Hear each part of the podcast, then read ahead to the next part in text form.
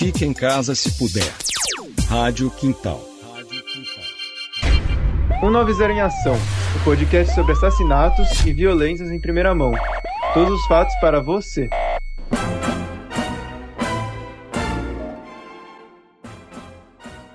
Olá, meu nome é Camila Guerreiro.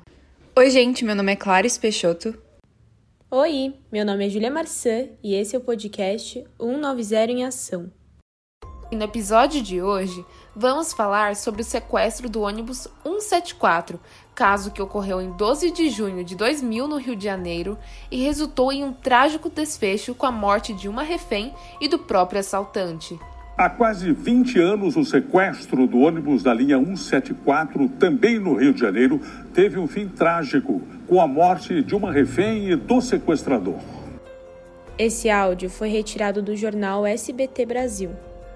A tarde do dia 12 de junho de 2000 parecia uma tarde comum.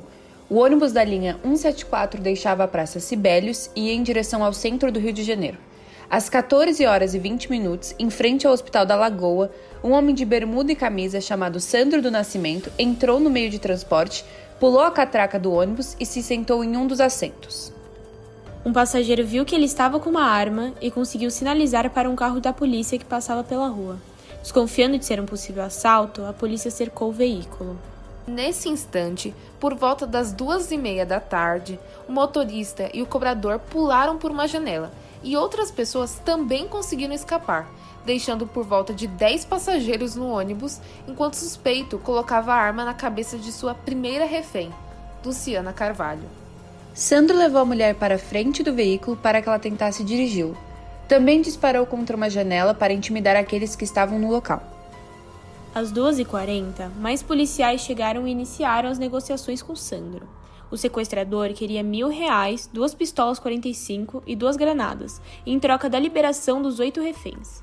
Ele fez dois reféns sentarem no banco do motorista e dirigirem para a sede do local, mas nenhum deles conseguiu a mídia já transmitiu o sequestro ao vivo para o Brasil todo, o que fez Sandro, às 15 horas e 50 minutos, atirar onde estavam os policiais e os jornalistas.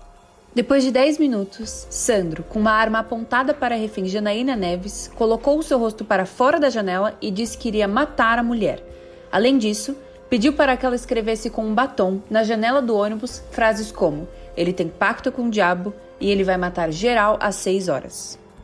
Às 16 horas e 2 minutos, Carlos Leite Faria, que estava no ônibus, pulou da janela, mas a polícia o prendeu, pois acreditavam que ele era cúmplice do sequestro.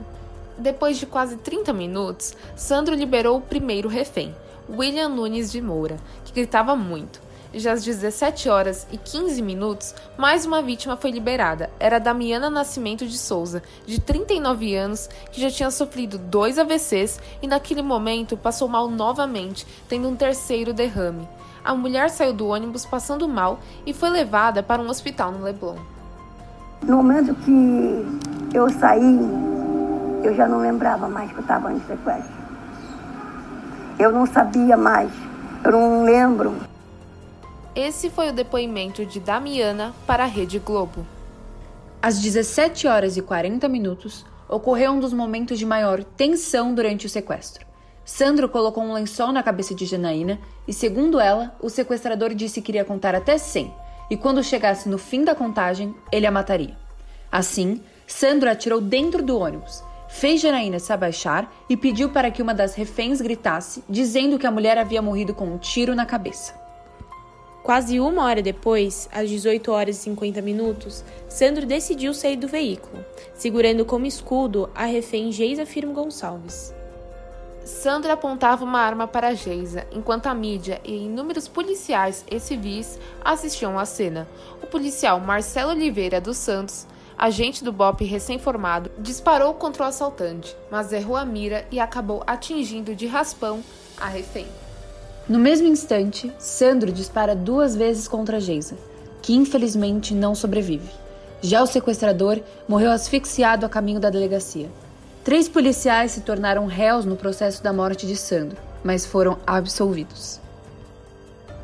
Mas afinal, quem era Sandro? Qual era sua história? Sandro Rosa do Nascimento nasceu no dia 7 de junho de 1978, no município de São Gonçalo, na cidade do Rio de Janeiro. O pai o abandonou antes de seu nascimento. Muitos descreviam Sandro como um bom menino, quieto. Tudo mudou quando, com apenas 8 anos de idade, assistiu a mãe ser assassinada a facadas. Sozinho, foi morar nas ruas e ganhou o apelido de Mancha. Sem ensino básico, Sandro não aprendeu a ler nem a escrever. Se envolveu cedo com as drogas e começou a roubar para conseguir sustentar o seu vício.